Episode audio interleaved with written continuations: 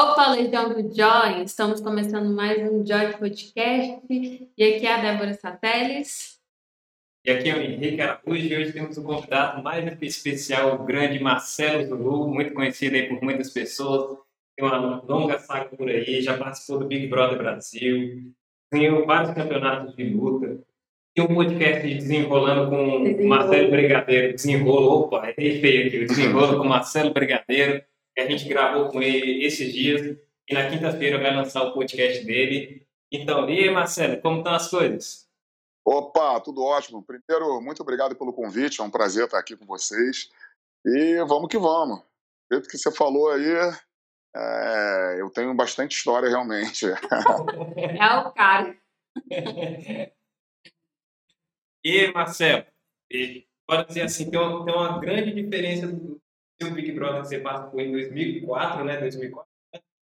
agora. Uhum. Tem uma diferença muito drástica, assim, que eu falo de, de envolvimento. Você que tá, não sei se você está acompanhando agora, você sentiu uma diferença comparada daquela época para sua época agora? Olha, é... não tem como não acompanhar. Eu não assisto, mas é um programa de maiores audiências da Globo, então indiretamente eu sou obrigado a acompanhar, porque você abre o Instagram, estão conversando sobre isso. Você vai na praia, estão conversando sobre isso. Eu chego na academia, os atletas falam: "Ai, você viu isso, viu aquilo?" Então, de uma certa forma eu estou participando ali, eu tô eu tô acompanhando. É... Putz, na minha época, outra coisa para direcionar a galera, para posicionar a galera. Eu nunca assisti o programa, nem antes e nem depois de participar. E o meu, eu assisti de dentro. Então eu sou uma péssima referência assim para falar do programa. Mas a mas o detalhe é que na minha época a impressão que dava é que a galera era muito mais natural. A galera era muito mais natural. Eles iam para a gente ia para lá sem personagem. A gente ia e era isso mesmo. É, se o cara falou besteira, é que ele fala besteira mesmo. Se o cara foi isso, foi aquilo, era o jeito mesmo da pessoa ser. Era, era mais natural, era, era menos personagem. Hoje em dia parece que a galera já entra assim com uma com, com, com um personagem na cabeça, fala, eu vou fazer assim, assim assado. Ah, eu vou, eu vou lacrar. Ah, eu vou ser mais agressivo. Ah, parece que está bem forçado a situação de cada um. Porque, pô, o pouquinho que a galera. Que, que, o pouquinho que eu vejo pelos vídeos de WhatsApp, o, o, pela que a galera comenta, dificilmente uma pessoa é daquela forma 24 horas. Então, então, porra, por isso que eu tô achando que eles estão forçando muito a barra ali.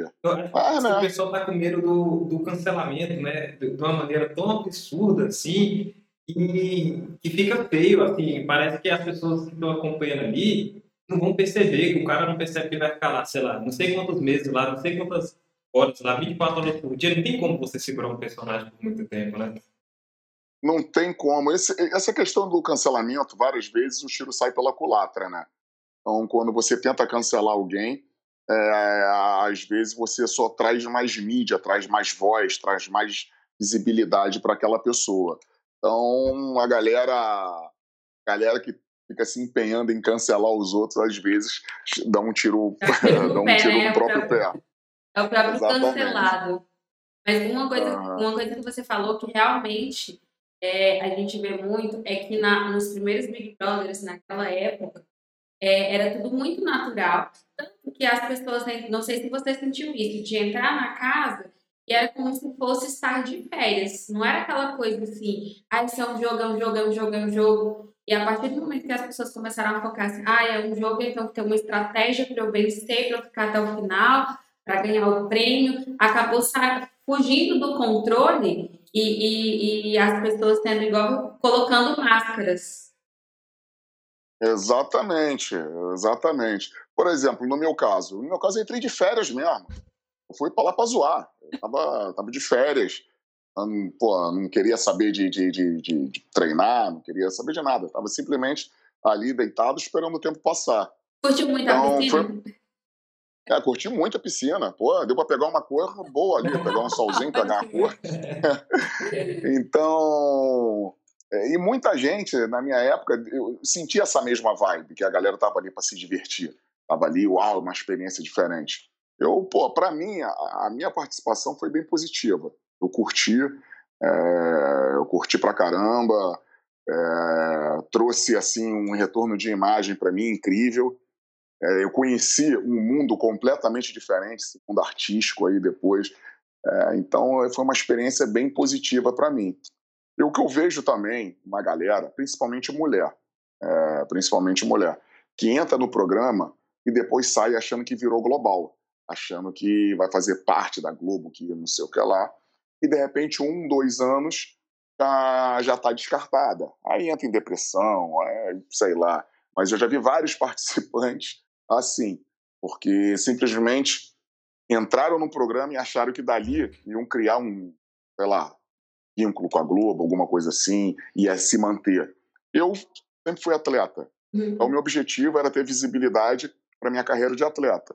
E funcionou, né? Eu, eu, eu, acabei vendo a reportagem, me corrija se, se, se estiver errado, e você falou que preferia ganhar os Jogos Olímpicos do, do, do que ganhar o Big Brother. É com, cer com certeza, sem dúvida nenhuma. Sem dúvida nenhuma. Então, você pratica o esporte, treina tantos anos que isso aí, o cara representar o país, às vezes tem dinheiro que não paga, né? Nem tudo é dinheiro, né? Exatamente, cara. Eu acho difícil. Eu acho difícil um, um, um valor, alguém é, citar um valor assim que eu trocaria uh, por, por, uma Olimpíada, né? É, a Olimpíada é o sonho, uma realização de qualquer atleta. A vitória, você ser campeão olímpico, então é mais do que isso. É um evento de 4 em 4 anos que está ali todo o peso do seu país nas suas costas e você vai lá e leva o nome dele para a posição mais alta do pódio. Então isso aí não tem preço. Então você quer dinheiro para quê? O dinheiro é para isso, para trazer felicidade para você. E você já vai ter uma felicidade enorme. É, você não precisa da parte do ganhar o dinheiro para ser feliz. Já é, porra. Então, sem dúvida nenhuma, sem dúvida nenhuma. Não trocaria de jeito nenhum. E fala aí pra galera sua, sua, sua saga das lutas. Eu vi que você ganhou bastante lutas. Nossa senhora. É, é, eu fui. Eu fui titular da seleção brasileira de 2000 a 2014. Então, Quando você entrou, eu... você já é, você já estava participando, representando. Isso, isso. Até a fita que eu mandei. Até, a fita tá até aqui em casa. Tem até, até hoje a fita do, que eu mandei pro Big Brother. Você mandou só no mas... 4 ou você já tinha mandado, por exemplo, no. Não, só. só? Mandei no 4 e Eita, tem uma galera aí que acho que desde o primeiro tá mandando até hoje. É, hoje tem, pior que tem.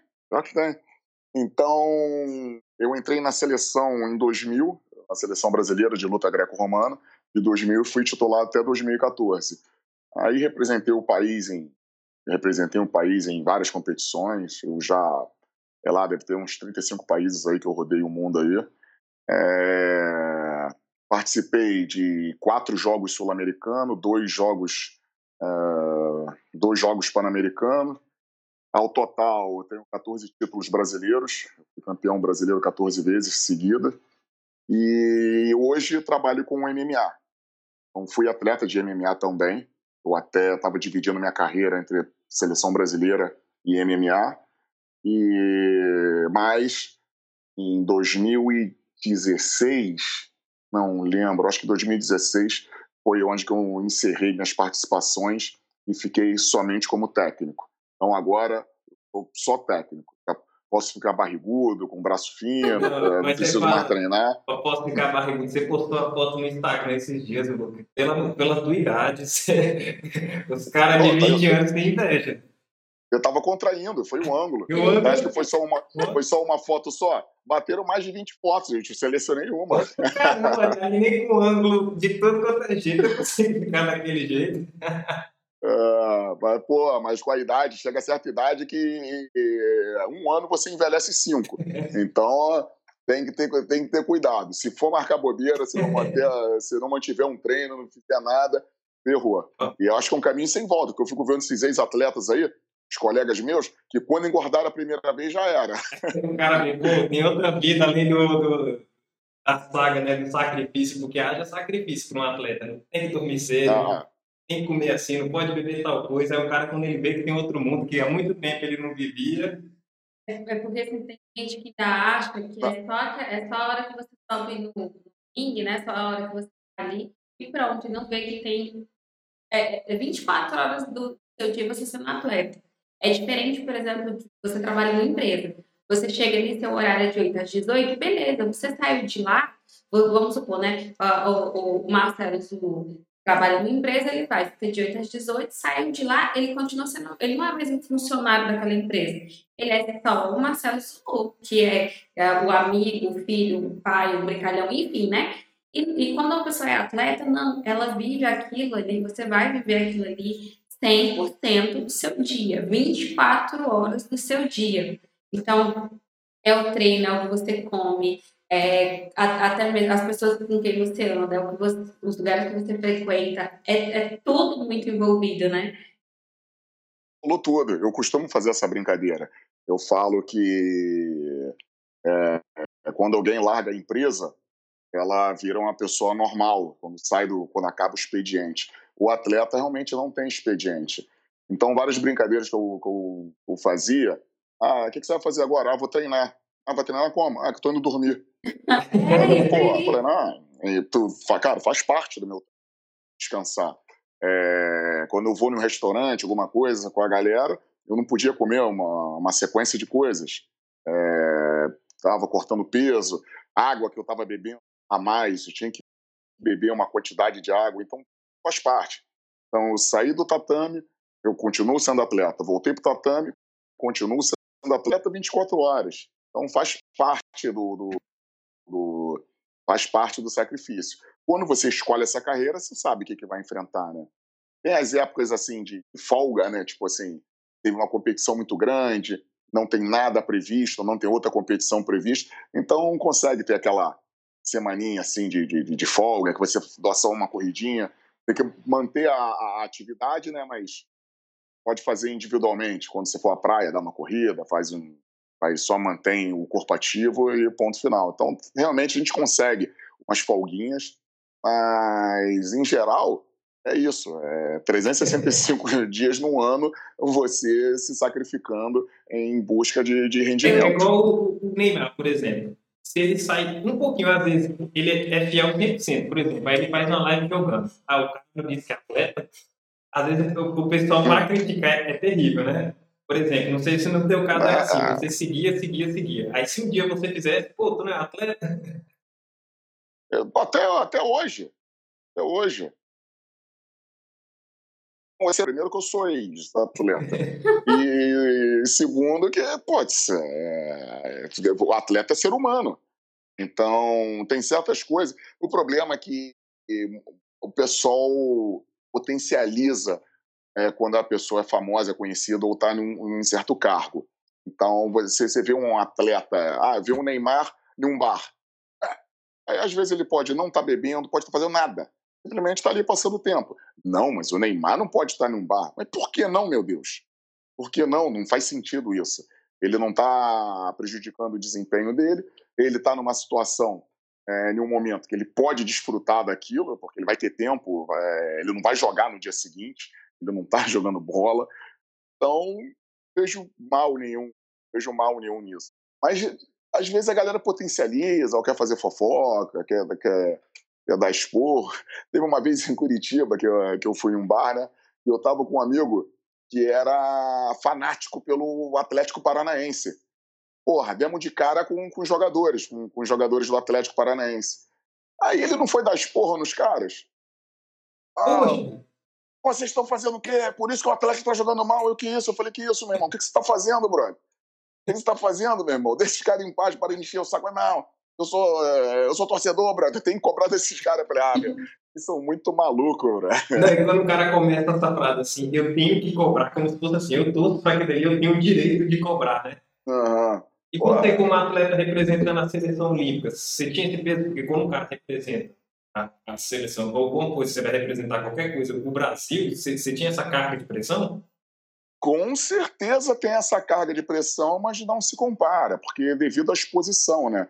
Uhum. Então, o meu esporte não é um esporte que estava na mídia. Então, apesar de ter uma de ter uma, um peso, não tem essa carga toda que tem um futebol.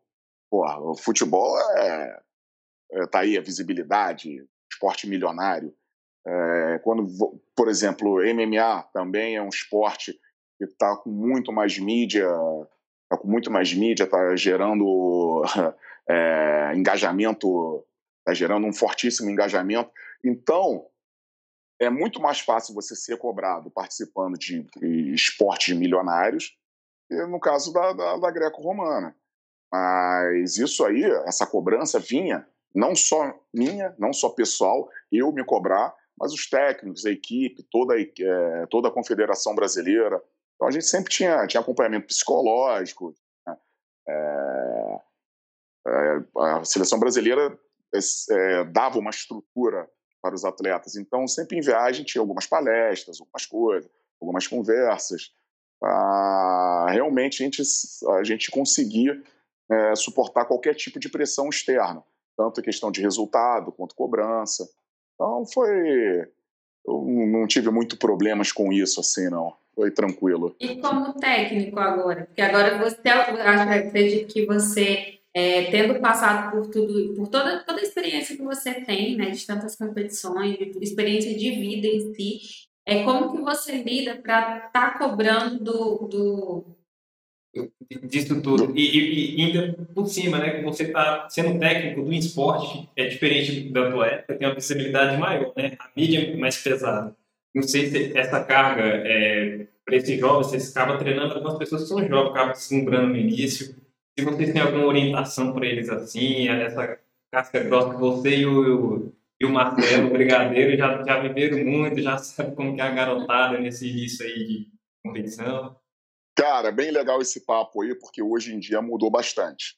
A dinâmica é diferente por, por conta de uma coisa: rede social.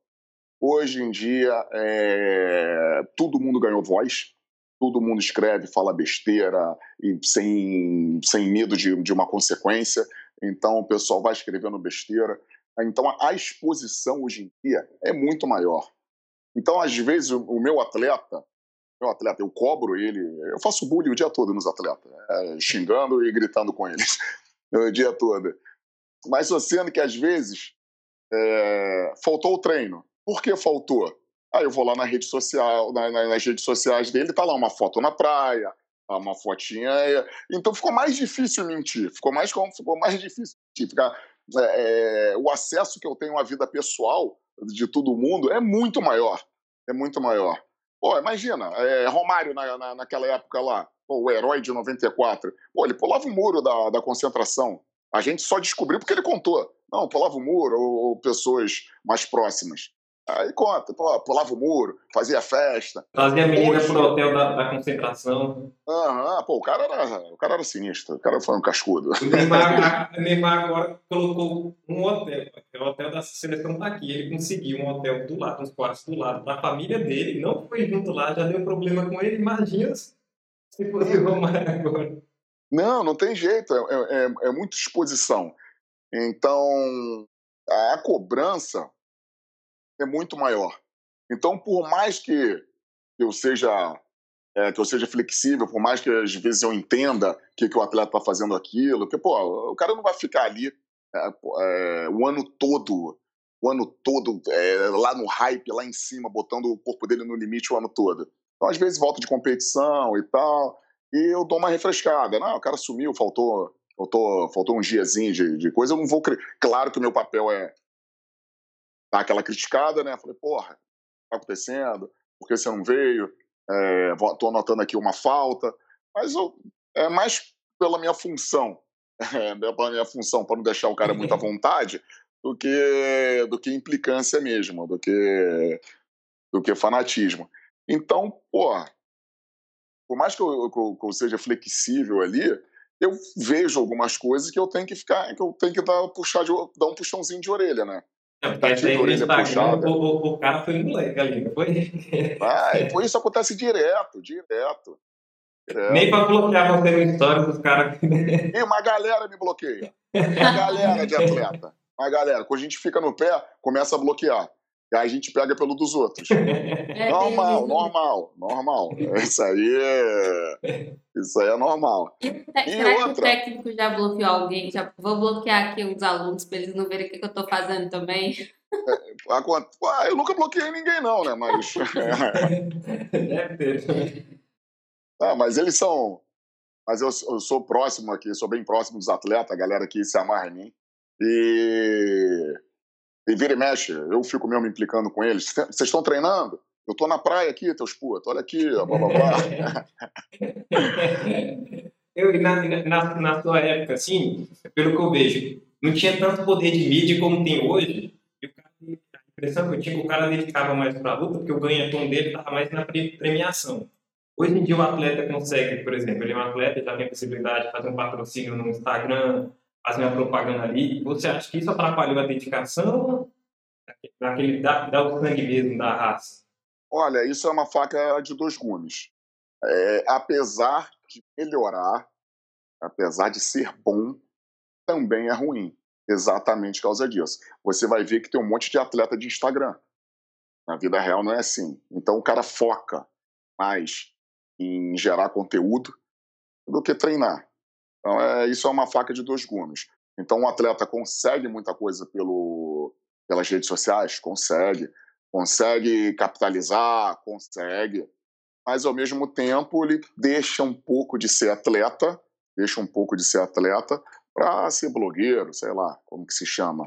Então, por isso que a dinâmica hoje que, que tem que ser trabalhada com os atletas é uma dinâmica diferente da minha época. Então, o acompanhamento psicológico, o acompanhamento psicológico, o acompanhamento estrutural dos atletas hoje em dia está bem diferente. De uns cinco anos para cá mudou bem. Então, é o mundo, é, as redes sociais realmente chegaram para mudar, para mudar o mundo. Aí você vê, todo mundo, você vê atleta de futebol, todo mundo quer fazer o quê? Botar um cabelinho pro alto, um gel, usar uma roupa esquisita tipo Neymar e ser filmado por aí com um carrão, alguma coisa assim. E gera e, mídia, né? É, quer gerar mídia. Então você pega, pega lá, o atleta principal faz isso, todos os outros da nova geração vão querer, okay. é, vão querer seguir. Então é mais a, a, os técnicos, a comissão técnica, a galera que trabalha nos bastidores ali já tem uma noção disso, é, então tem que fazer uma abordagem diferente e acompanhar essa, essa mudança que houve no, no, cenário, no cenário esportivo. Mas você falou, a faca de dois mas pelo menos tem a outra vantagem, por exemplo, antigamente o atleta que lesionado ou aposentado, ele ficava perdido. Hoje em dia, por exemplo, você já teve uma mídia bacana do Big Brother, já, você já consegue montar um podcast, aí o pessoal já conhece ou você pelo Big Brother ou pelas suas lutas, você já teve uma visibilidade que deu casca para você. Só que na sua época não era todo mundo que tinha isso. Hoje em dia, a maioria que já é um atleta que tem um pouco de mídia, se ele dedicar no Instagram, ele já tem a segunda opção, né? Se ele machucar. É, exatamente. Putz, uma das, uma das maiores mudanças que você vai ver é, foi com o YouTube. O YouTube, putz, é, cara, mudou muita coisa, mudou o planeta. Porque você vai pegar, antes, vamos botar na minha época, na minha época, você, para ter mídia, você tinha que aparecer num programa da Globo. Ponto. Ah, canal esportivo? Globo. Ah, é, é Globo. Aí tem outros também, mas o que manda é a Globo. Então, quando você está ali, você só tinha aquele caminho. E quando você estava ali, você tinha mídia, você tinha algum alcance. Hoje não. Hoje a televisão caiu muito, o que manda é o streaming. Então a galera vai pegar e ah, o que, que, que eu vou assistir? Ah, vou assistir o programa de ontem. Pô, vou assistir o Join Podcast de, de, de antes de ontem. Então a gente tem essa opção. É, então não tem mais aquela concorrência. Tipo, meio-dia, é, meio-dia, você tem que, tem que escolher um canal. Ou você assiste Globo ou assiste SBT, porque, ou a novela, não sei o que, ela fica naquela disputa por audiência. Com o streaming, não. Eu assisto, daqui a pouco eu vou lá, assisto outra coisa, diminuiu essa concorrência e deu espaço para todo mundo. E, ao mesmo tempo, foi criando-se uma, um, uma mídia alternativa. Então, muita gente grande, muita gente grande que era da televisão, foi tudo para o YouTube, fazendo o próprio canal. Não, eu vou ser, agora eu sou meu chefe. e se dane do resto, eu vou fazer do jeito que eu quero, da forma que eu quero, e assim por diante. Isso, esse mercado foi aberto para todo mundo.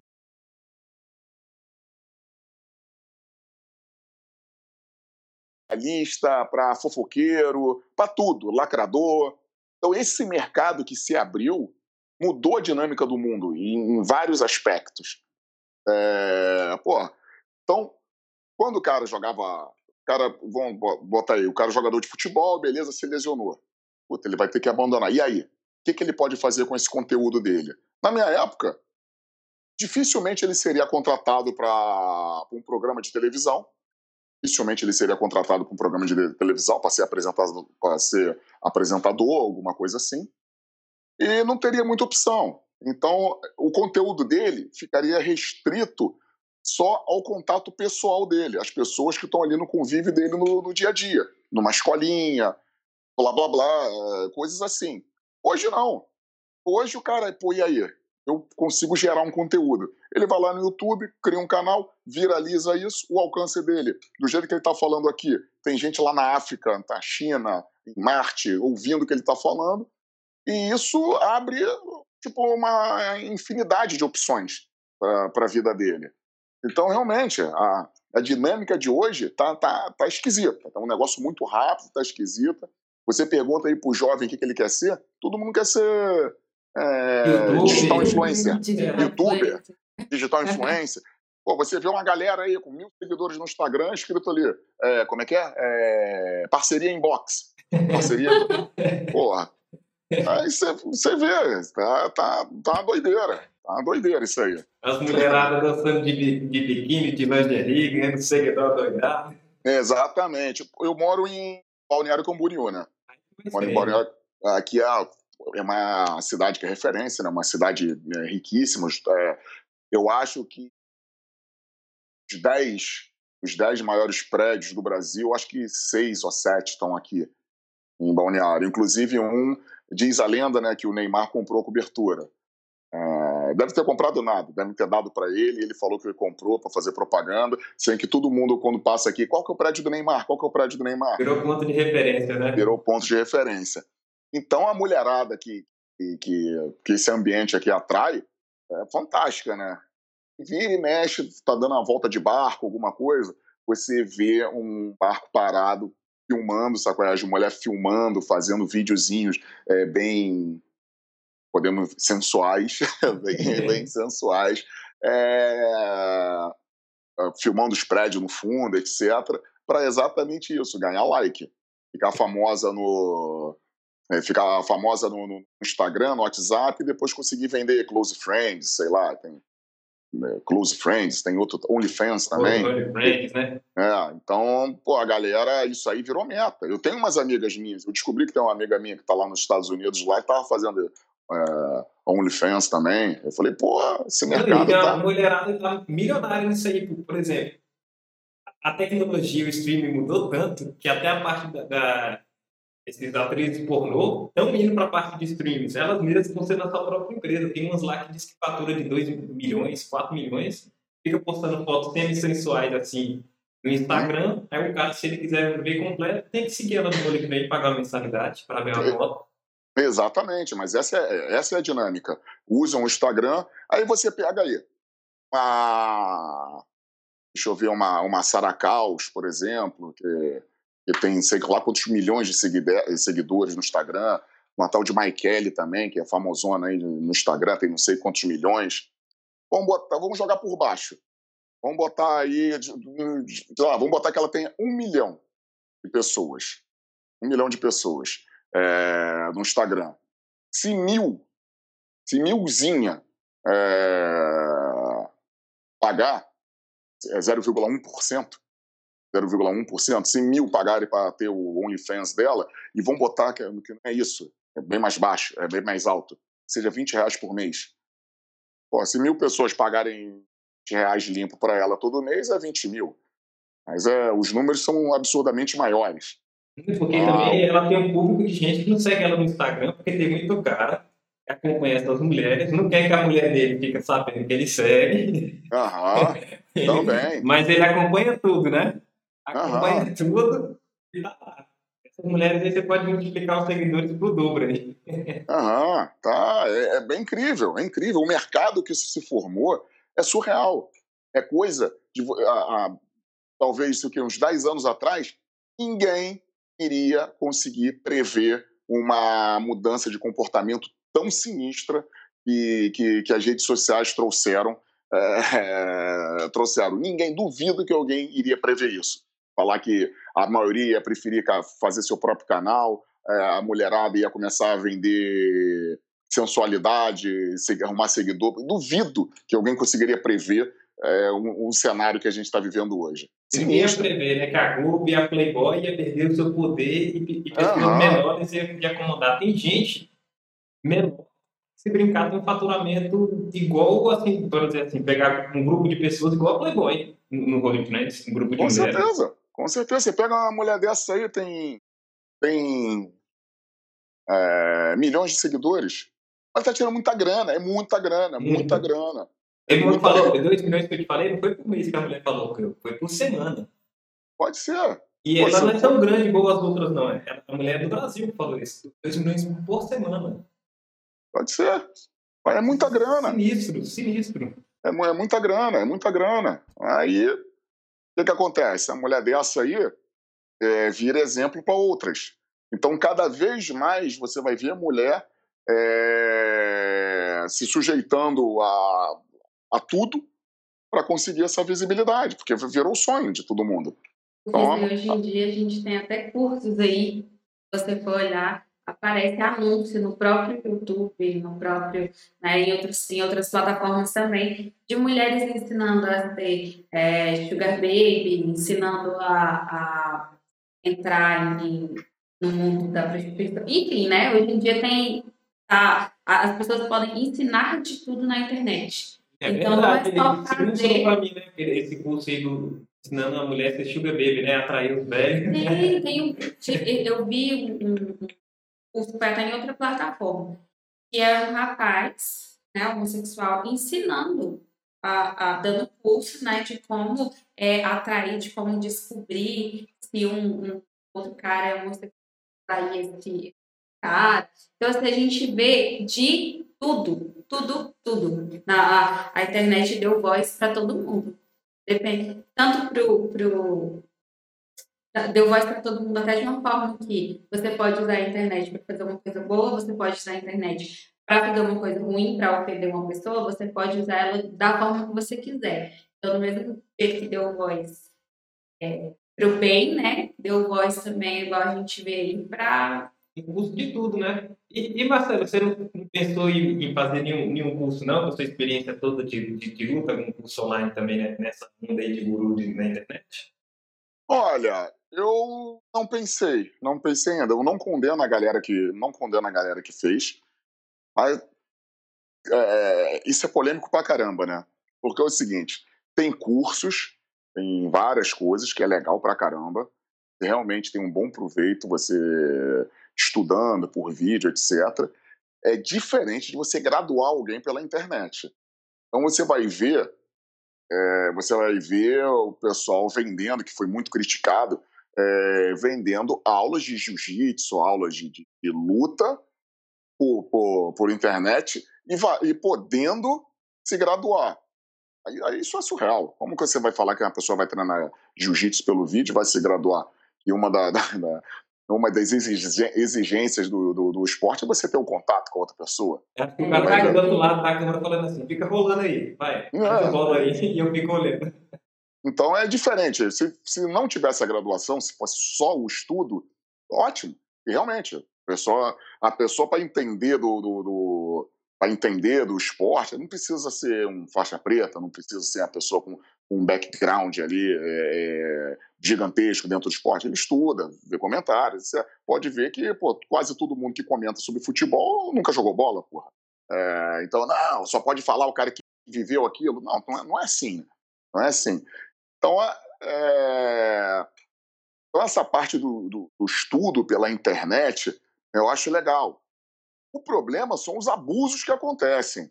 Que aí o pessoal já está querendo vender de tudo. Tá querendo vender de tudo, está querendo fazer milagre já. Mas, por exemplo, não sei se vocês têm uma, uma regra, uma comissão assim, porque você falou em graduação. A comissão no interview, não? Porque, por exemplo, graduação a gente tem que ter um contato, pegar no kimono, rolar e tudo. Não é nada. Ele vende isso mesmo na cara de pau e seja o que Deus quiser. Ah, se alguém reclamar, o cara fala, ah, vem aqui reclamar comigo. E aí? Mas sendo, o que, que acontece? O que, que acontece? No início, todo mundo falou mal, chamou de maluco, xingou.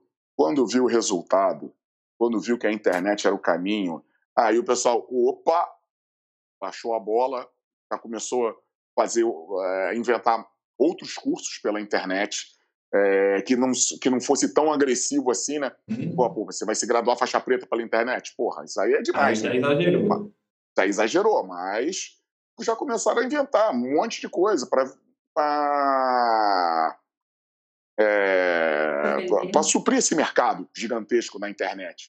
E daí veio uma coisa bizarra ano passado chamada pandemia. Cara, a pandemia ela certificou, ela certificou as aulas online para tudo para tudo. Você não podia ter mais o presencial, então a parte online é, foi mais do que necessária. Então, no momento, no momento, o online era uma oportunidade de negócios e depois com a pandemia virou uma necessidade. Virou uma necessidade. Aí você vai pegar a galera que nunca tinha treinado online, foi lá e fez um treino online treino de dança, treino de, de, de Muay Thai, um treino de yoga online, e falou: caramba, achei legal pra caramba. Achei muito legal, gostei. Era o que eu, eu tenho um conforto da minha casa, fico em casa, eu gostei disso. Então, esse mercado online, ele ganhou uma, uma, uma validade com a pandemia. Então, mostrou que realmente é um, é, que se pode produzir bem é, pela internet. E também então, ajuda vocês também, porque pensa só, o cara às vezes ele tem uma dificuldade do contato dele ir para presencial mesmo e lutar, que ele fica com vergonha. Pô, eu sou gordinho, eu sou meio desengonçado. Aí ele faz um online ali, toma gosto, é o cara que toma gosto, o que ele vai querer? Ele quer mostrar o que ele aprendeu. Aí ele vai para o presencial. Exatamente. Eu acho que traz uma galera que não é muito apegada para a luta e acaba indo. Eu acho que no futuro isso vai convergir um para o lado, o outro vai ajudar. Eu, eu acho que é, é igual o Zulu falou. A questão, é o, o maior problema é a questão da graduação. É, né? E assim, os treinos realmente eu acho super válido. Conheço várias pessoas que começaram a fazer aula de dança, treino funcional, enfim, né? E isso realmente foi muito bom. Não só em questão de, de atividade, de exercícios físicos, etc. Mas a questão da graduação, sim, a gente tem que, tem que pensar um pouquinho. Eu vejo também em relação a, a área da saúde. Tem muitos cursos aí em AD da saúde que eu me pergunto, eu acho que não tem como você se formar né, é, só lendo ali na teoria. Se você está lidando com vidas, é a mesma questão da, da, do, do esporte. Você pode entender a história, você pode aprender, é, é, treinar em casa, ótimo. Mas acho que falta essa, essa questão da, da graduação, da competição ali do, do corpo a corpo, com certeza. É, eu adorei, eu adorei seu exemplo aí do, do questão de médico. É, pô, imagina, um curso de, de, de, sei lá, de cirurgia. Vai fazer uma cirurgia. Por mais que você estude, por mais que você leia, se você não tiver o contato prático ali, nunca, é, nunca vão liberar você para realizar uma cirurgia. Se você não tiver um tempo lá, não tiver a prática, não testar, é, fazer todo aquele procedimento, não adianta só ler. Você nunca vai ser liberado para fazer uma cirurgia. Então, é o que eu vejo a graduação. Você estudar, isso não importa. Se você estudar, você tem um certificado, fez um curso online e, e, e tudo, que até o nível de, de, faixa preta, isso é uma coisa. Então, você graduar realmente, falar que você, porra, que você assistiu três vídeos e consegue aplicar consegue aplicar uma sequência de chaves, consegue fazer a porta. Ah, é, é demais para minha cabeça. É porque sou... esse cara acaba virando professor e vai ensinar outras pessoas, uhum. né? Ah, aí a lesão come solta. Isso, isso é bom, porque assim, você como técnico falar isso, vê a importância que é, porque assim, você lutou, então você sabe a importância do aprendizado, de estar ali, né? Não, ele não só lutou, você... não, ele, foi além. Ele ganhou 13, 13 campeonatos seguidos. Não, 14. Foi 14 seguidos? 14. 14 seguidos? 14. Seguidos? Para falar que não foi seguida, porque teve dois de estilo livre logo no início, em 2003 e 2002. Não, 2001 e 2002. E 2003 não teve campeonato brasileiro. Ah, então. Porque não teve. É, também teve um que não teve. É. Não ganhou porque não teve. Se tivesse Mas ao total. Caramba, eu imagino que o cara quer competir com, com Marcelo Zulu. Ele já ia desanimado. Pô, olha o tanto que o cara ganhou seguida. Eu acredito que com certeza tem isso daí, né? Porque é, eu acredito que é a questão a gente vai cumprir, né? Pilotos em mas acho que quando a pessoa sabe, poxa, eu vou pegar esse cara aí, já deve ir com uma pressão muito grande. E assim, seu nome, acho, que as pessoas quando ouviam o seu nome, pensavam assim, ele já ganhou, já ganhou dois, já ganhou três, já ganhou.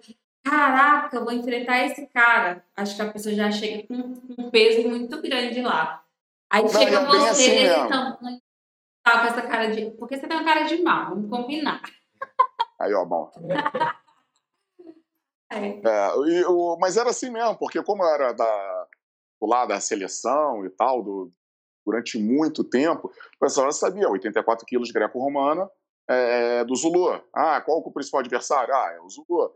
Então eu era o alvo. Os estudos assim dos adversários eram, eram em cima de mim. E ao mesmo tempo você já criava uma barreira que, é, como o esporte é, não é gigantesco, é, muitos ali eu já tinha vencido várias vezes. Então o cara já tinha um bloqueio ali, uma pessoa, pô, vai lutar com ele, vou lutar com o Zulu novamente. E daí tem a parte boa, tem a parte boa, tem a parte ruim. A parte ruim é que, pô, é, cruzando comigo antes que seja que não seja na final, ele, porra, é, vai, vai, pode evitar que ele suba no pódio. Mas é, a parte boa é que às vezes a, é, ela lutando logo no início comigo e sabendo que eu vou até a final, eu puxo a pessoa na repescagem. Então, porque a regra é o seguinte: é, tem as chaves, tem as chaves, a galera vai lutando, vai peneirando. Uhum. Aí beleza, aí tá lá o, os dois finalistas. Só sendo que todo mundo que perdeu para os finalistas lutam para disputar o bronze. Ah, entendi. Então, então, por exemplo, ah, eu perdi pro Zulu. Ah, ele vai pra final mesmo. Então, se dane. Eu vou, eu vou voltar, eu vou voltar a lutar. Vou, vai ter mais uma luta. Então é. Eu vi uma galera que é. ficava feliz, né? Eu já vou pegar o Zulu. Ah, então já. Vamos estar no papo. É, pior que, pior, que, pior que era engraçado, era assim mesmo. Era, era, era assim mesmo. E o. E o é, e a, o Campeonato Brasileiro eram no máximo dois por estado. Então, os estados faziam as seletivas e cada estado tinha direito a duas vagas. Então, não era muita gente, eram umas 20 pessoas, assim, por, por categoria, não dava aquela multidão sem. Seu estado era... seletivo era uma vaga só. É, no meu estado, era sua já. Exatamente. Até foi quando eu troquei, né? Eu lutava pelo Rio, estava pelo estado do Rio. E em 2004, eu me mudei, em 2006, eu me mudei para Curitiba. Então, fiquei representando o Paraná. Porra, aí quando eu cheguei lá no Paraná e pedi a filiação por lá, porra, foi um problema. Não queriam liberar minha filiação do Rio. Tinha um tempão conversando. Eu falei, cara, estão querendo travar minha filiação. Eu estou morando em Curitiba estou morando, eu não estou representando, eu não estou é, quicando de um lugar para outro, não, eu estou morando. É que você levava o nome do Rio, né? Aham. Uhum. Aí, aí, conversa dali, queriam que eu pagasse a multa gigantesca, queria que o Paraná pagasse uma multa para receber minha filiação e tal. Aí o Paraná feliz da vida e o Rio triste. Não, e o pessoal do Paraná, perdemos uma vaga, concorrer só uma agora. Ah, mas o. Mas o... E você estava competindo que estava triste. Não, mas o legal, porque ó, no Paraná, é, de histórico, assim, eram na, na, na, na greco-romana não tiveram é, diversos atletas.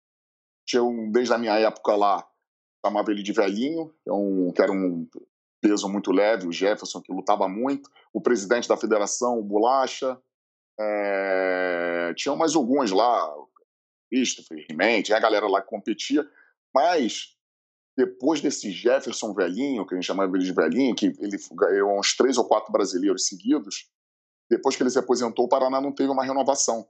Então a galera ia, pegava medalha tal, mas ele não tinha titular da seleção brasileira. Quando eu cheguei lá, aí voltou. Então, eu desde eu sou mais vezes campeão brasileiro pelo Paraná do que pelo Rio, porque eu passei de 2006 até 2014 na seleção lá. Essa mudança então, só no Paraná foi proporcional, por exemplo, ao Big Brother, patrocínio, tem um patrocínio legal Brother, né? Mais, mais ou menos, mais ou menos. Hum, não fui a. Cara, que uma, uma coisa, graças a Deus, minha família sempre foi bem de vida. Então, eu sempre, eu sempre pude é, manter minhas atividades como atleta com o apoio da minha família. É, depois, do Big, é, depois do Big Brother, até 2000, 2004 e 2005 foi até um ano, foi até esquisito para mim, porque começou esse negócio meio artístico e, putz, aí era festa pra caramba, compromisso, compromisso com a Globo, era doideira. Eu consegui ganhar os dois brasileiros é, de 2004 e 2005. Pô, teve uma vez que pô, teve um campeonato lá no Espírito Santo lá que, putz, é, vou falar isso aqui, né, é meio vergonhoso, mas eu vou falar, pô, eu tava fedendo a álcool, pô. De tanta festa você tem que cobrir, né? Pô, de, exatamente, eu tava fedendo a álcool.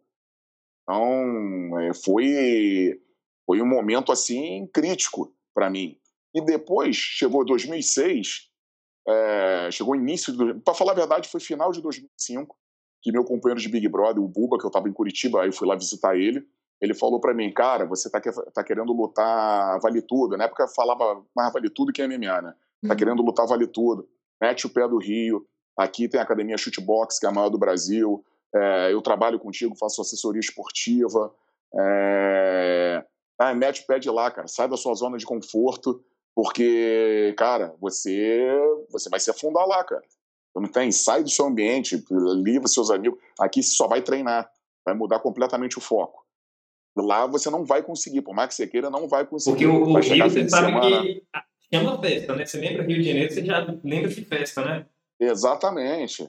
Então, pô, aí outra, lá era muito programa de televisão já em cima, porque como você é do Rio, eles precisam pagar passagem de avião, eles só mandam o motorista lá te buscar, então é muito mais fácil. Então a mídia é, é você é, é mais intensa com a galera do Rio, por causa disso, do acesso é muito mais fácil, né? Lá em Curitiba não, é ficar isolado. Aí foi o que aconteceu. Início de 2006, início de 2006, é, meti o pé, peguei a mochilinha, fui lá para shootbox, me apresentei na shootbox, eu queria realmente lutar MMA. E fiquei nessa lá, concentrado.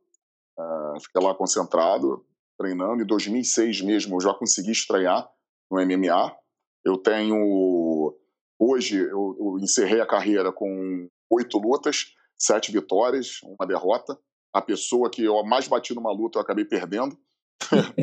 e, e tenho dois cinturões, um nacional e outro internacional. Que o MMA ah, é... tem essa coisa assim, né? O cara esmurra, esmurra, esmurra, mas se o cara finalizar você. Pô, acontece. Pô. E daí eu tenho um cinturão nacional, que na época era o Predador, que é era o maior evento do Brasil na época. É, isso foi 2010. E um internacional. Internacional, que um evento era grande pra caramba. É, é, esqueci até o nome de tão grande, mas era grande. que foi no Panamá. Foi no Panamá. Um evento alucinante. Um evento alucinante. Foi lá tampando a porrada. Ganhei de um americano lá que um americano experiente da equipe lá do, do Hand Culture, que era tinha 35 lutas e eu tinha 7 só. E vamos que vamos. Aí depois disso, muita coisa aconteceu, eu acabei não engrenando mais na, na no, no, MMA. Parei, parei de lutar e fiquei como técnico. Foi daí em diante que eu estava exclusivamente como técnico.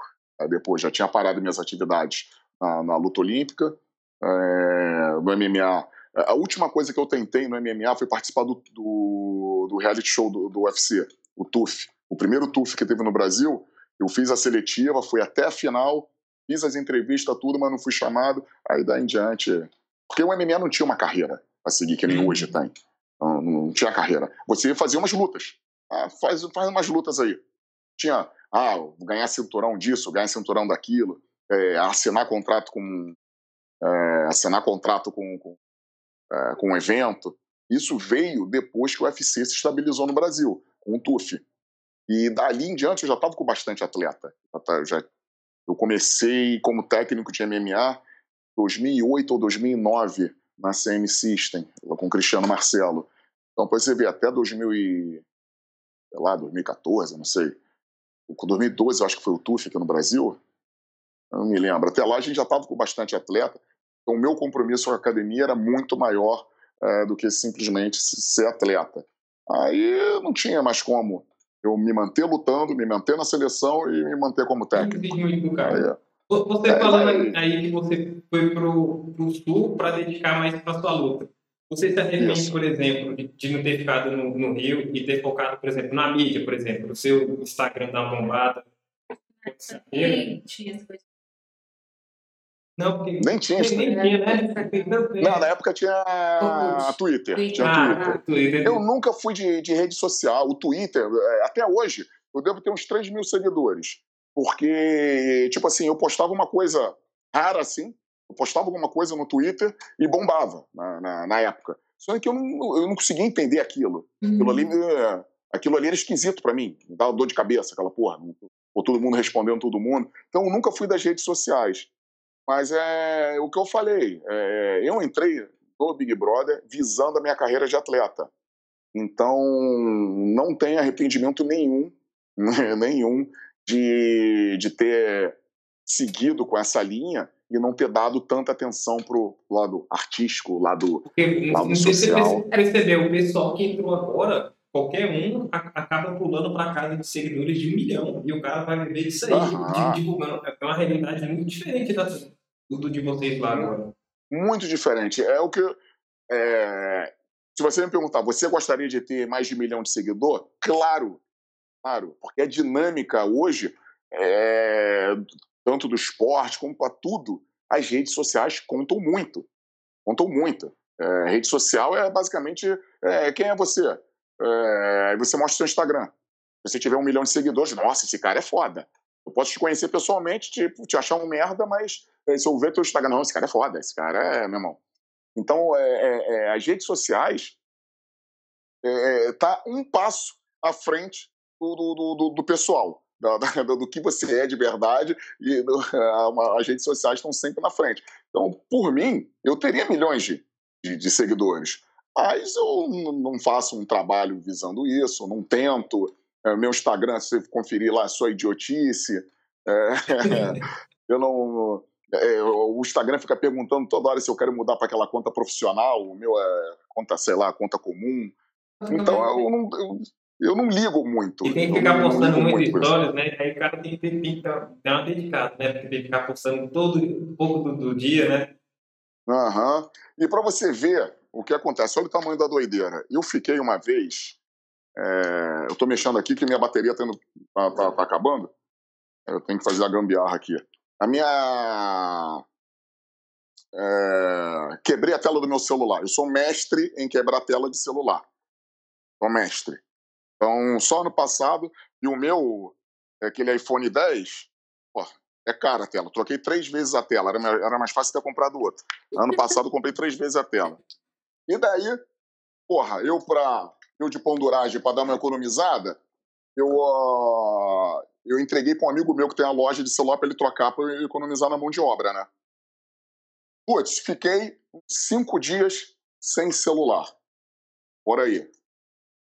Cara, quando eu liguei o celular de volta, tinha, tinha papo de é, 10 mil mensagens em um grupo só.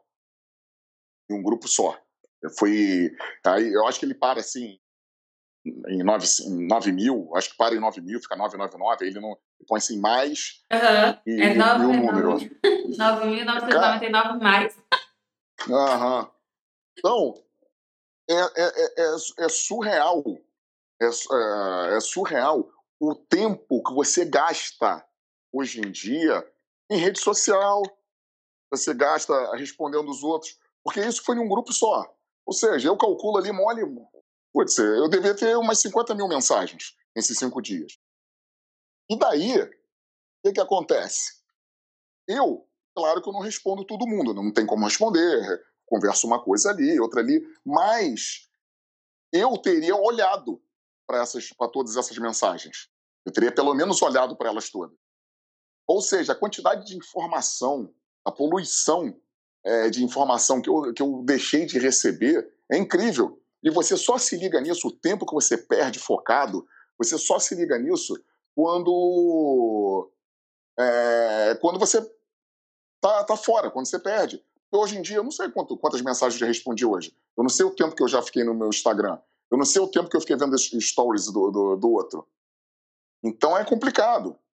Então é complicado. Esse detox, esse detox das redes sociais, pô, isso é uma beleza. Nos primeiros três dias te dá agonia, suadeira. Ai, meu Deus, tá sem celular. Parece que não tem. Não, tá, tá faltando um pedaço do seu corpo.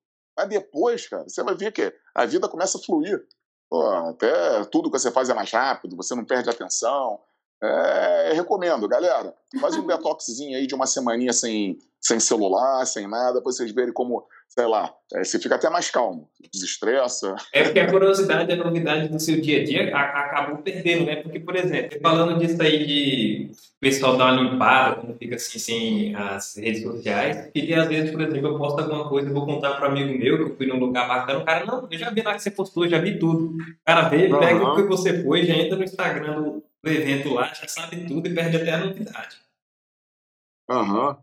E, e, outra coisa que é bem interessante também é a quantidade de informação que, que a gente está recebendo hoje é, é, é, muito agressiva. É, é, muito agressiva. Há uns anos atrás, pode ver, qualquer um que rodasse, é, uma mulher rodou fazendo, fazendo sexo e filmaram. Você lembrava da cara dela porque era uma coisa rara. Aí nego mandava por e-mail, mandava por WhatsApp, sei lá por onde mandava. Aí aquela mulher ficava traumatizada, isso, aquilo, dava merda. Hoje, é tanta informação, é tanta informação que eu duvido que você lembre de qualquer coisa. Então, eu faço uma aposta com você. Vocês assistiram já as stories de, de uma galera no Instagram. Você, se, se eu te perguntar o que, a pessoa fez, o que, que ela postou, você não lembra. Isso é verdade. Porque virou, virou automático. Você só clica ali, você abre o Instagram, clica, vê, aí passa, ah, interessante, interessante, pula, pula, pula, pula, pula. Você vê, você recebe aquela informação, mas você não assimila. Às vezes a gente nem escuta, a gente quer passar tão rápido. Você só aperta a bolinha lá e você vê mais ou menos o lugar que aquela pessoa tá, pronto, vai passando, passando, não sabe nem o que ela falou. E, e isso realmente acontece. É, agora sim, eu, eu pensei não fazer essa pergunta, mas eu vou fazer porque eu fiquei curiosa. Eu Fica me à vontade. Eu me lembro que, se eu não me engano, você foi convidado para posar a mão, não foi? Quando você saiu do Big Brother e você não quis. Eu não, não fui. Você não? Eu fiz o. Eu fiz o paparazzo. Ah, isso aí, que antes era pra padrão, eu... agora eu acho que quase não tem mais, né? Mas não, mas era padrão você fazer. Não fica de, do jeito que é, não foi a vida, não, né? Ah, pá, mas eu sofro um bullying por causa desse paparazzo. Não, mas você ficou peladão? Hoje. Não. Pô, não, é ficar só de cueca e tal. É só um, é, não é, sensualzinho não é, light, não é né? pornô, né? É só um Cara, mas eu sou com bullying. Não, vira e mexe, eu tô fazendo churrasco aqui em casa, eu tô parado. Ah, beleza, eu tô tranquilão. Aparece a porra de um amigo meu e põe na televisão a foto do paparazzo. Sempre alguma coisa para me sacanear. E eles não chegaram a comprar na revista, não, né? Não, porque não, não era só em site, não era revista física. Tivesse revista, eles iam ter certeza, você pode ter certeza que amigo você sabe o que é, que amigo quando é pro mal, se fosse revista, eles iam comprar, ia levar em todo churrasco, você pode ter certeza. Você não viu uma pior, uma, uma pior que isso. Na greco-romana, na greco-romana, é, na minha época, quando eu, posição de falta, quando a posição de falta, a luta o pessoal chama de passividade quando o pessoal está é, enrolando a luta, está fugindo, ela ganha uma passividade. O que, que é essa passividade? O adversário escolhe é, se a, a, luta volta do jeito que estava ou se vai para o chão. Para ir para o chão, você fica de quatro apoio. De quatro. E o cara vem por trás de você e mete a mão no teu ombro, no, no, nas tuas costas. Então é uma situação constrangedora. Imagina filmando aquilo. Aí, nos Jogos Pan-Americanos de Guadalajara, de Guadalajara, saiu uma matéria no jornal o Globo, alguma porra assim, era, era a capa do site.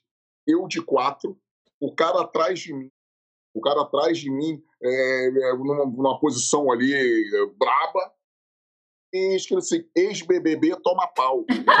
porra! Cara, eu fiquei o dia todo na, na, na Vila Olímpica, né? Eles, é, eles davam um, um acesso pra gente, né? De internet, a porra toda. E esse é, e a gente tinha, tipo, cada um podia ficar uma hora. Porra, eu não saí de jeito nenhum. Eu fiquei lá no computador, ah, passou a hora, passou uma pinóia, irmão. Eu tenho, que, eu tenho que me defender. Meus amigos ficaram o dia todo colando no meu Facebook essa capa, do jornal. O dia todo. Aí eu, pum, aí eu ia lá e apagava. Aí, qual é, Zulu? Apagou? Aí, pum, mandava de novo. Eu passei o dia todo. Aí chegou uma hora que eu desisti. Eu falei assim, ah, meu irmão, não adianta, deixa nego zoar mesmo. É, você é grandão você... conhecido e tal, né? Ah. Não tem jeito, né, amigo? Se você for de conta, parece que dá estímulo para eles, né? Aham. Se você botar no Google aí, Zulu greco-romana, provavelmente vai aparecer essa, essa foto. Eu até zoo. Falo assim, ó, mas vocês podem ver minha cara. Eu nitidamente não estou gostando. então, é, pô, não pedi o telefone do cara depois, não fiz nada. e outra coisa, só, porque assim, você não aceitou né, posar, mu e tal. Mas nunca rolou nudes seu por aí, não? Seu o quê? Mas nunca rolou nudes seu por aí? Não, não, não, não faço né? nem brincando. Porque aí. Nem brincando. Porque já pensou? Nem brincando. Chamar você e ah. você não posar e depois sair nudes aí de graça pro povo. Aí então você uh -huh. ficar pé da vida. Cara, pior que eu não faço, eu não faço isso nem brincando. E, tipo, a galera conversando pelo celular, duas coisas que eu não faço. É mandar a foto minha e pedir pra, pra, pra mulher, ah, manda fotinha assim, eu não vejo graça. Eu já, pô, se você. Eu tenho um grupo no WhatsApp que nego deve mandar pelo menos um giga de pornografia o dia todo, eu nem abro. Vou pedir qual vai ser a graça de receber uma foto. Então, esse negócio de ficar trocando foto. Mas aí, eu conheço uma galera que faz conheci uma galera. Eu falei, cara, vocês são malucos, bro. Vocês são malucos fazendo, fazendo uma porra dessa. Qualquer hora você roda, qualquer hora uma mulher dessa maluca aí publica um troço desse. E eu já vi, cara, coisa de sem querer também, um pô, a, amigo meu de Niterói, ele recebeu uma foto da, da, de uma menina e, porra, aí nego passando, nego passando pornografia em grupo, mandando um pro outro, ele pegou e encaminhou junto a foto da menina. Putz, viralizou a foto. Caralho, eu falei. Então isso aí é um perigo. Mas hoje, mas hoje o nego tá sem vergonha nenhuma na cara. Eu acho que se aparecer uns nudes aí é, é bom que ganhe seguidor no Instagram, etc. Então é. Hoje em dia acabou a vergonha. Né? É, cada um, é cada um se propondo ao ridículo. Tanto que tem gente que deixa vazar? Eu vou ver aí e deixa vazar. Eu lembro que até um, tem um canal, você deve conhecer o Metaforando, de vez em quando ele, ele ah. faz uma análise de algumas pessoas que, por exemplo, ah, vazou nudes. Aí a pessoa vai lá e diz assim, ah, foi sem querer e tal. Aí ele até fazia essa análise e, e justamente falava assim, ah, provavelmente não foi sem querer, foi porque quis que deixasse vazar e tal. Mas, Mas... as pessoas deixam vazar, não é aquela rola qualquer, é aquela, acho que aquela rola minha bomba. Nem tão, nem tão duro. O cara dá uma maciada. Que manda o nudes é. minha bomba. O... É... Uma conhecida minha também, eu, fui, fui na, eu fiz a aposta. Também, vazou um monte de coisa no, nos stories dela. Um monte de vídeo sensual. Aí nego, ih, rapaz, você viu a menina tal? Eu falei, duvido que não tenha sido de propósito. Faça uma aposta que ela vai fazer OnlyFans, alguma porra dessa. Isso tem uns cinco anos atrás. Aposto que ela vai, vai, vai vender conteúdo. Nego, tá maluco, tá maluco, tá... não deu outra. Pô, claro que não. Estão fazendo isso, é direto. Direto, direto. É, foi o que você falou.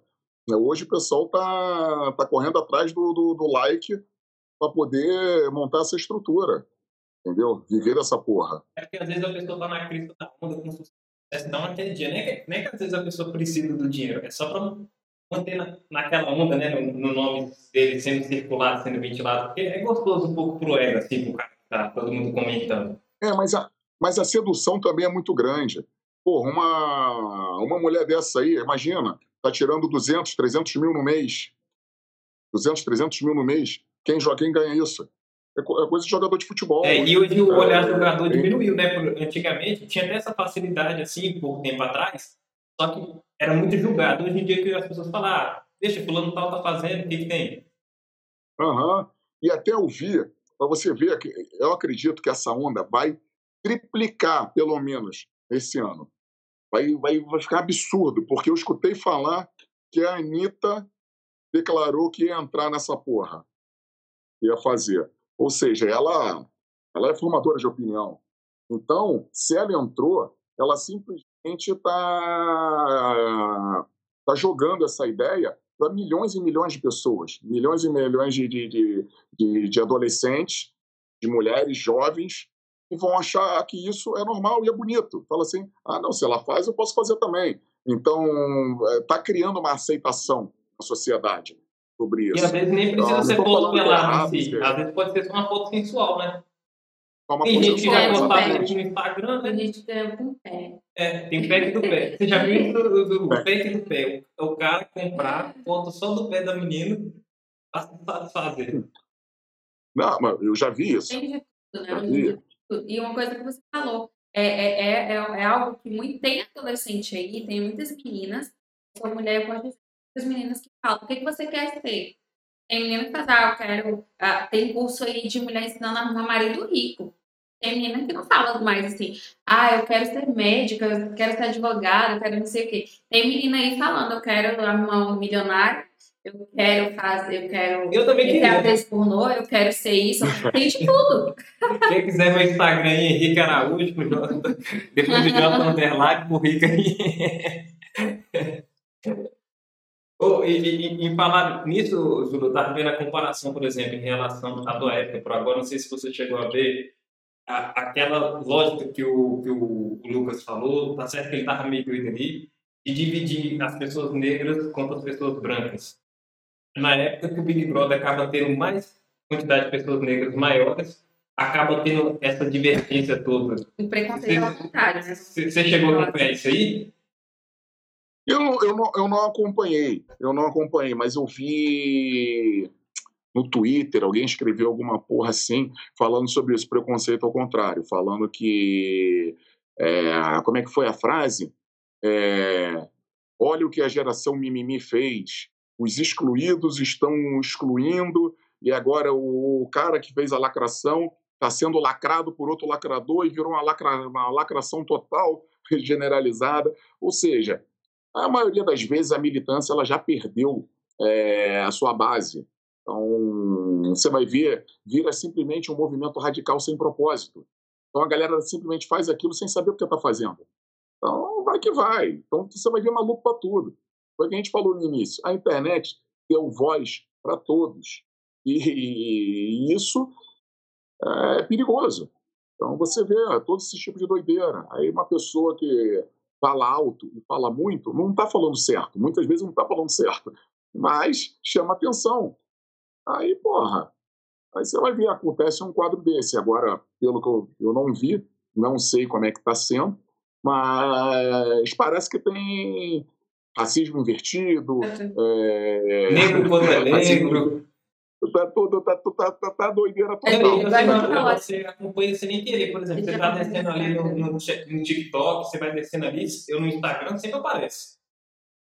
Sempre aparece. Sempre aparece. Sempre aparece. Por exemplo, no meu toda hora mostra lá, Carol com Carol com Essa mulher ganhou uma mídia, só que ao inverso, né? Porque uhum. ela atacou, ficou muito feia uma mulher negra atacar outro negro, excluindo para não deixar comer. Os negros não gostam disso, um atacar o outro, fica, acho que fica mais impactante, assim. Cara, é doentio, cara, de qualquer forma. Eu acho que é doentio de qualquer forma. Essa Carol Conká, tá, eu tô começando a ter vontade de assistir para ver que porra que ela fez para nego odiar tanto ela. É e a galera tá odiando. Parece que ela falou mal de Curitiba. Falou mal de. Ah, eu fui. Onde? Eu fui no Sergipe, só tinha gente feia. É, parece que lá o pessoal é mais feio mesmo. Eu fui não sei aonde. Cara, eu vejo cada frase que o pessoal a, associa a ela e fala assim: não é possível ela, tá, ela, ela ser assim. Não é possível. Eu tô achando que rolou alguma coisa, é alguma sei lá, cara, alguma brincadeira, algum personagem que, que acabou que ela acabou dando um tiro, um tiro no próprio pé. É, é difícil você realmente acreditar que uma pessoa é assim, é tão amarga, tão, tão, tão azeda do, jeito que ela é. Não, e foi tão engraçado, por exemplo, eu nunca assisti nenhum Big Brother, nunca na Globo. Nem assim, prova, nada, nada. Zero, é zero reality. Zero, zero, nunca, nem fazenda, nem nada.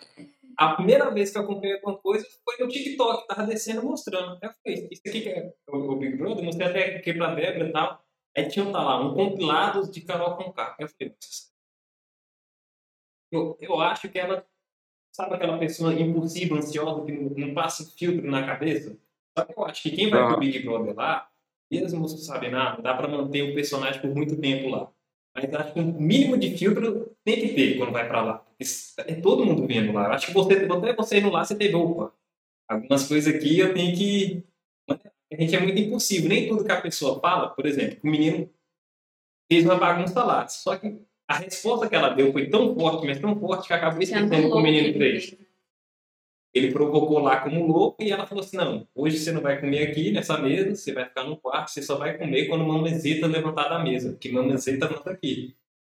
Que isso, cara? E o cara era negro, né? E porque ele falou algumas coisas desse negócio de movimento, de dividir os negros pra cá e, os brancos pra lá. Ela apelou com essa parada dele e falou isso.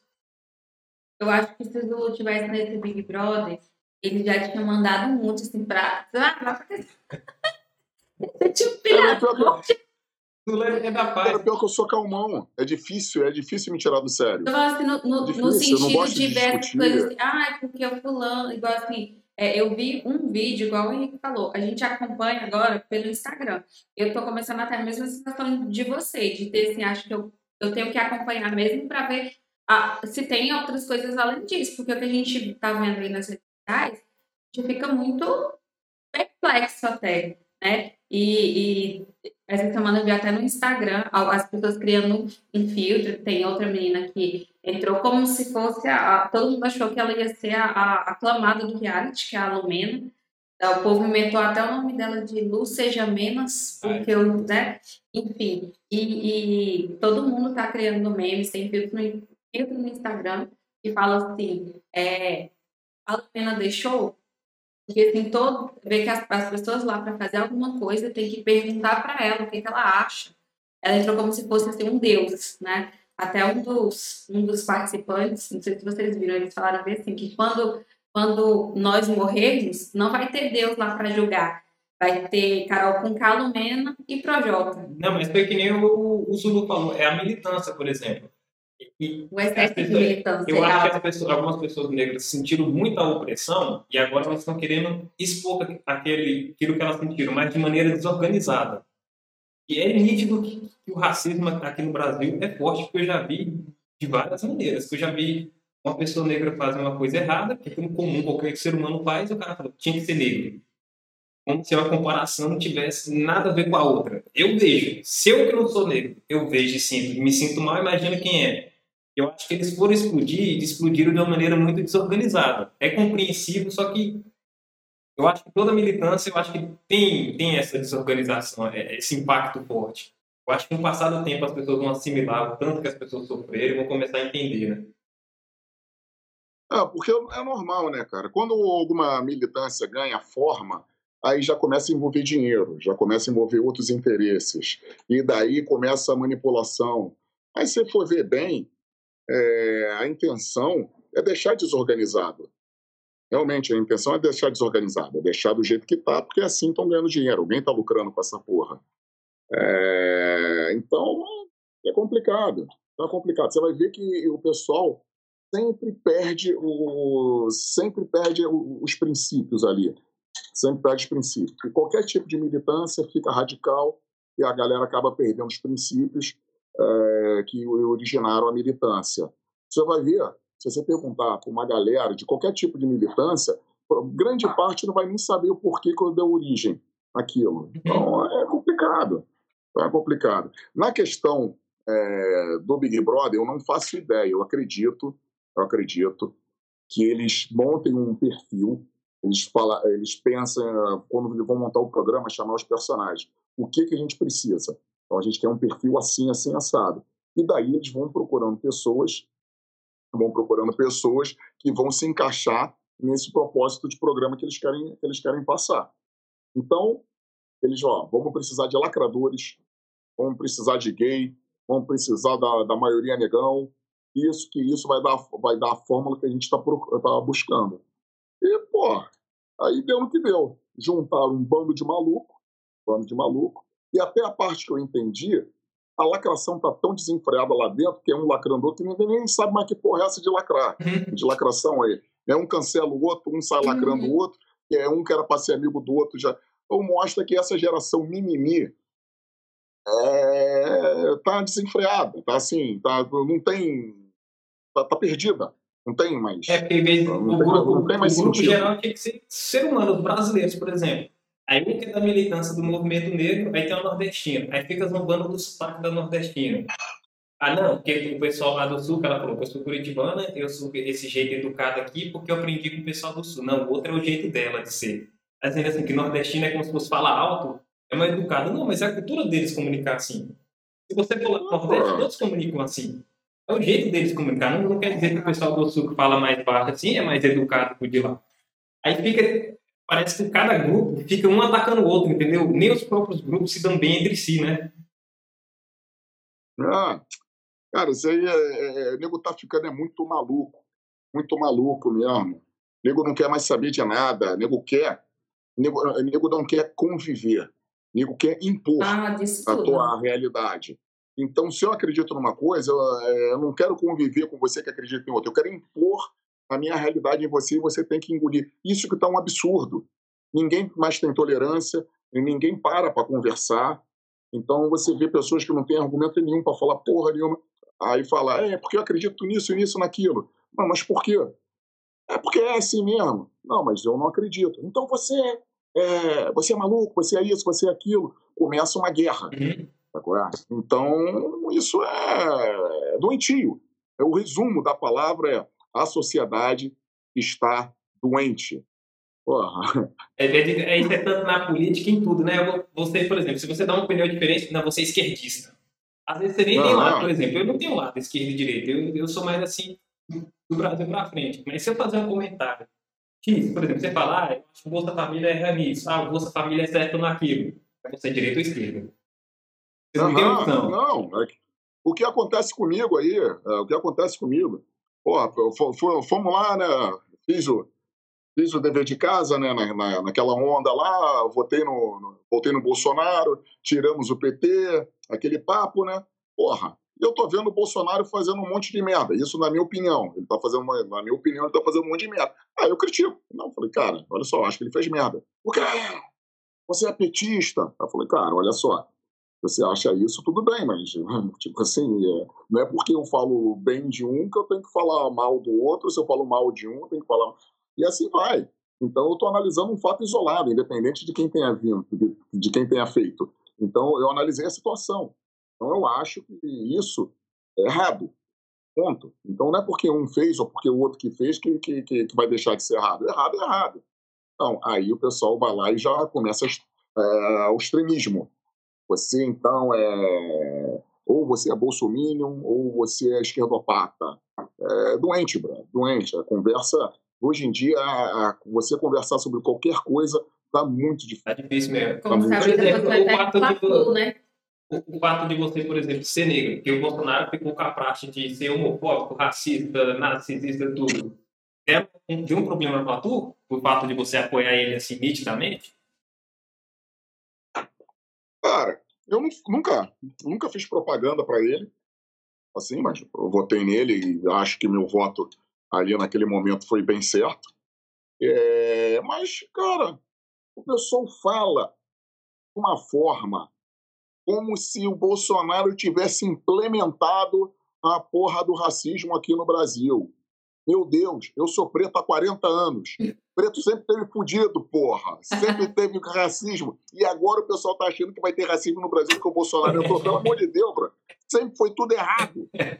Foi tudo errado. Eu, o Brasil sempre, sempre foi homofóbico. Porra, sempre foi homofóbico. O Brasil tinha uma maior taxa de, de, de, de, de morte de gay, porra, é, do mundo. E agora os caras estão preocupados, não? O Bolsonaro que é contra a gente. Porra, uhum. pelo amor de Deus, o pessoal perdeu. Como é, se ninguém, se ninguém tivesse que é errado, né? Não, eles, eles rotulam. Eles criam um rótulo, eles criam um rótulo e, e, e pronto. E levam aquilo ao extremo. Qual, porra, é, o país, o país que a gente pode dizer que, é, que, é, que é a mãe do comunismo, que é a mãe do comunismo, é, por definição, é um país homofóbico, que é a Rússia. Os russos, eles são por definição, aquilo é um conceito russo uhum. deles, tá? Eles são homofóbicos. Você pega lá em Cuba, lá também, eles fuzilavam. Porra, também era um, um governo homofóbico. E aqui no Brasil, o pessoal interpreta que o cara que é gay ele tem que ser de esquerda.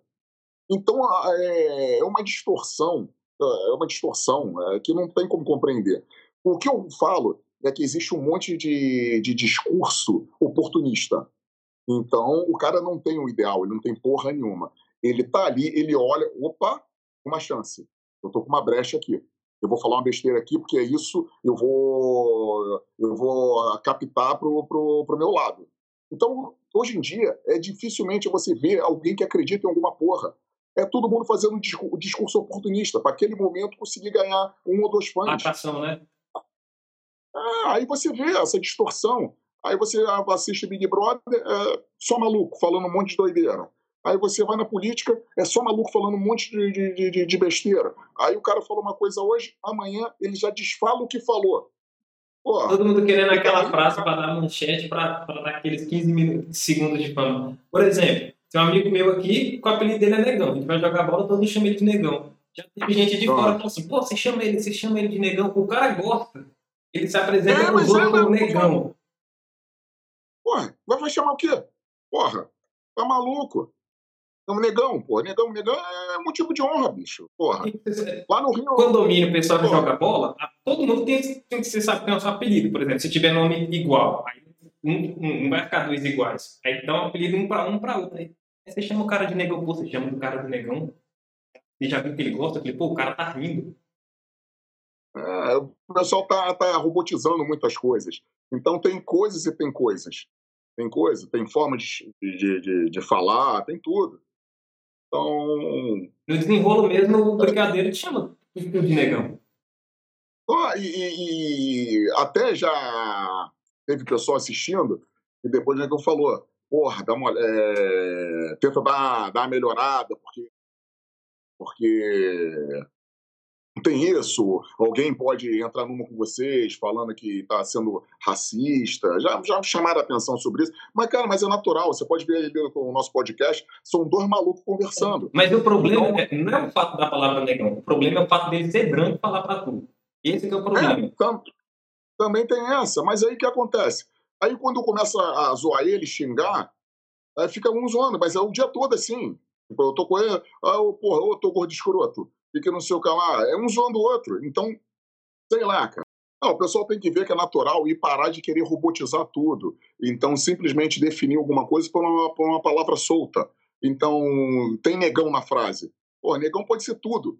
Desde um voto de carinho até um racismo. Então, pode ser tudo. Não é porque tem aquela palavra, tem aquela palavra ali que vai definir a situação. Porra, o que vai definir a situação é o contexto. É, foi o quê? Falou de uma forma pejorativa, falou para diminuir a pessoa, chamou de forma carinhosa, é, chamou simplesmente de apelido. Pô, quantos negão aí que eu conheço que o nome dele é Negão? Pô, o cara se apresenta, pô, tô, sei lá que é Zé Negão, os caras querem apelido, todo mundo chama uhum. o cara. Pô, tem, eu chamo negão de negão quando o cara é grandão. Porra, caralho, negão grandão. Ué, negão. Mas, porra, então assim vai. Então é, é, é diferente, mas não, mas parece que está tudo hoje sendo robotizado. Está tudo. O politicamente correto está fudendo com a sociedade. Você fica pisando em casca de ovos até para falar qualquer coisa. É, é tão perigo assim, por exemplo. Eu, eu, eu só não fiz, antes da gente começar a gravar podcast, perguntando se, por exemplo, se falar negão tá errado, porque eu, eu assisto o podcast de você e eu, eu vejo que é normal. Mas hoje em dia tá, tá muito estranho, por exemplo, entre amigos, você, você chamar o outro de viado, porque virou gíria, ô viado, o seu, seu baitola brincando. Aí tem gente que apela, pô, você tá fazendo pressão nele, o cara vai se sentir oprimido, você vai jogar bola. De viado, toca a bola, viado. Então, lá no Rio ferrou. Rio é viado de chamamento no Rio, né? Pô, não, isso até agonia uma vez. Lá no Rio, todo mundo tá falando essa porra, pelo menos falava, todo mundo fala, pô, viado, porra, viado, pô, na moral, viado, caralho, viado. Eu falei, meu irmão, vocês estão tudo com viado na boca? Que porra é essa, cara? Eles desaprenderam a falar, quando eu saí daqui não era assim, não. O Rio tá pior, viado, né? pô, Chegou o cúmulo, chegou o cúmulo uma vez eu no restaurante, eu conversando com o garçom, o garçom, porra, viado. Pô, o garçom me chamou de viado. Eu falei, ah, não, não, não. Aí, né? aí o cara viu assim, que eu, coisa. Eu falei, ah, não, não, não, não, não. Aí não. Aí, aí porra, aí vai falar o quê? Pô, que, no que, futebol até que vai, que você tá puto com o cara, toca, até que vai. Agora eu vejo no Rio, por exemplo, eu não sei se é a onda do Thiago Ventura, se não sei se já foi aquele comediante. Ah, já vi, pô, claro. Ele fala, cuzão, viado. Eu falei, eu acho que ele tá influenciando a garotada, porque pra mim aqui de Brasília não é tão normal, né? Você vê isso mais no futebol. O cara falando, não, seu filho é do não sei o quê, o seu viado. No futebol, não. agora eles, eles usam aí como se fosse chamamento, é normal, né? Lá, lá no Rio, lá no Rio, há um tempo atrás, estava normal. Era eh, chamar o outro de viado era cumprimento, fazia parte. Porra, viado, você não tem noção da merda que deu. Porra, viado. Aí, viado, caralho. Então, viado, virou normal, fazia parte da frase. Eu conheci é... um cara carioca falando assim, eu, eu, me senti estranho, entendeu? Porque o cara falava, uhum. Ô teu viado. Aí eu pensei que o cara tava brigando, né? Uhum. E, aí, assim, pra ele era normal. E aí eu falei, ah, deve ser, deve ser gíria dos bichos aí. Depois que eu vi que no Não. Rio de Janeiro é normal. Virou gíria, virou gíria. Eu, uns anos atrás tinha virado gíria isso, e eu falava com, com, com meus brothers, que eles falavam naturalmente isso. Eu falei, meu irmão, para de chamar os outros de viado, brother. Tá ficando chato isso. É só aqui no Rio que vocês estão falando assim. Pô, vocês vão pagar chacota em qualquer outro lugar, bro. Imagina, você tá com. Porra, viado. Porra, viado, todo mundo é viado, porra. Amigo ah, meu carioca fez assim, eu, de, de primeira eu tomei um susto. Eu falei, pô, eu, eu ia pagar um saco. Eu falei, não, acho que é, eu acho que é gíria do cara. Cara, depois que o, que o garçom me chamou de viado, aí já, aí já vi que, que essa cultura se infiltrou mesmo. Tomara que tenha acabado há um tempo que eu há um tempo que eu não vou lá pelo Rio lá, meu irmão, não converso com a galera, mas tomara que isso tenha acabado. Que e o gato é corajoso, hein? Gato é corajoso, viu um negão desse tamanho. É, mas nego fala, nego fala, nego fala de reflexo, não fala na maldade. Tá vendo? Agora falando no reflexo. É isso, que tem, é isso que a gente tem que ver, que eu acho que é onde falta e que é por que, que a pessoa tá falando, se é na maldade, se é igual você falou, carinhoso, se é ah. é porque é normal falar lá, tem, tem, tem gente que está utilizando a palavra do outro né, para lacrar, para, enfim, não está te ofendendo, aí eu fico ofendida por você por uma coisa que você não está nem aí. Qual o uhum. sentido disso? Eu vi muitas pessoas lá no, no desenrolo fazer comentário de ah, Brigadeiro, não fala assim com Zulu. E você não tá nem ligando, vocês falam assim, vocês se cumprimentam assim. Então as pessoas têm que, acho que tem que voltar a se colocar onde se cabe só.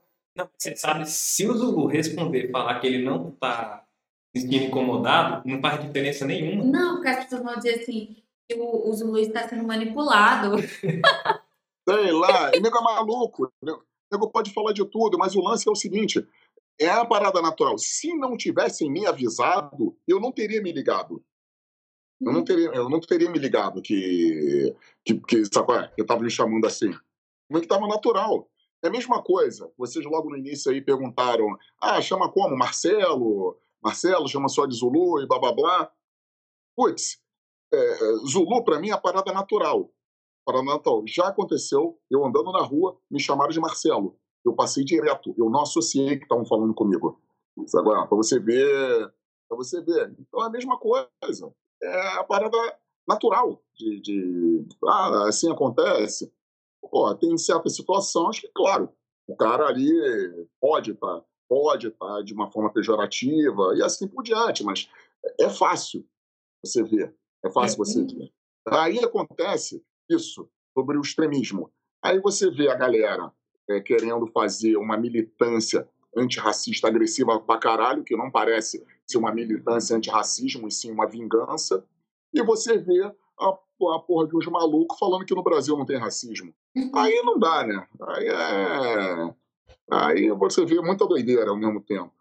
Chega, chega a ser. Parece piada, né? Não chega, não, não tem, mas diminuiu bastante. Eu acho que o racismo está mais camuflado. Eu acho que aquele racismo de antigamente, exagerado nitidamente, ele deu encolhido por causa da.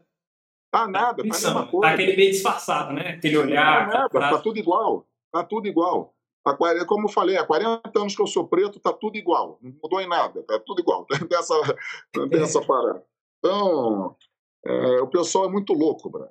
O pessoal é muito louco. Então, é, as militâncias, às vezes, elas perdem elas perdem o direcionamento e você vai ver o que a gente chama aí dos negacionistas aí, que eles pegam e criam uma, umas narrativas idiotas para, sei lá, para tentar justificar o que eles, o que eles acham. Bom, e com todos esses ensinamentos aí e dando um não à militância exagerada, pelo amor de Deus. Vamos encerrar nosso podcast de hoje com Marcelo Zulu. Obrigado pela presença. Se tem alguma coisa para falar aqui para a galera? Pô, primeiramente, muito obrigado pelo convite, adorei, cara, foi uma honra conversar com vocês. O papo foi, foi, foi super leve e divertido. Pô, muito obrigado mesmo. E galera, quando vocês quiserem, é só me chamar, estou sempre à disposição. Só dar um grito aí que a gente continua esse bate-papo. E assim encerramos o nosso podcast. Um abraço para vocês e até a próxima. Um abraço.